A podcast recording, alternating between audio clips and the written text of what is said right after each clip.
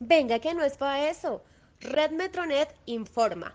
Febrero 15 del 2021. Fallece Celina González, integrante del dúo cubano Celina y Reutilio. En Colombia, movilización de camioneros en protesta contra excesos de peajes. A Colombia llegan 50.000 vacunas de Pfizer y a Venezuela llegaron 100.000 de Rusia. Inició en Bogotá la alternancia escolar. La ministra de Relaciones Exteriores peruana renuncia tras admitir que recibió la vacuna contra el COVID-19 de Sinopharm. La renuncia se produce después de que una investigación periodística revelara que el expresidente Martín Vizcarra, su esposa y la ministra recibieron la vacuna de la farmacéutica china en octubre, antes que cualquier peruano.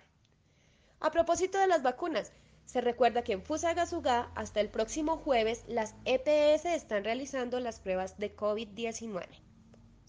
En la vereda San Pablo de Fusagasugá se reunió la coordinadora campesina para tratar sobre la delimitación y protección de páramos del Sumapaz.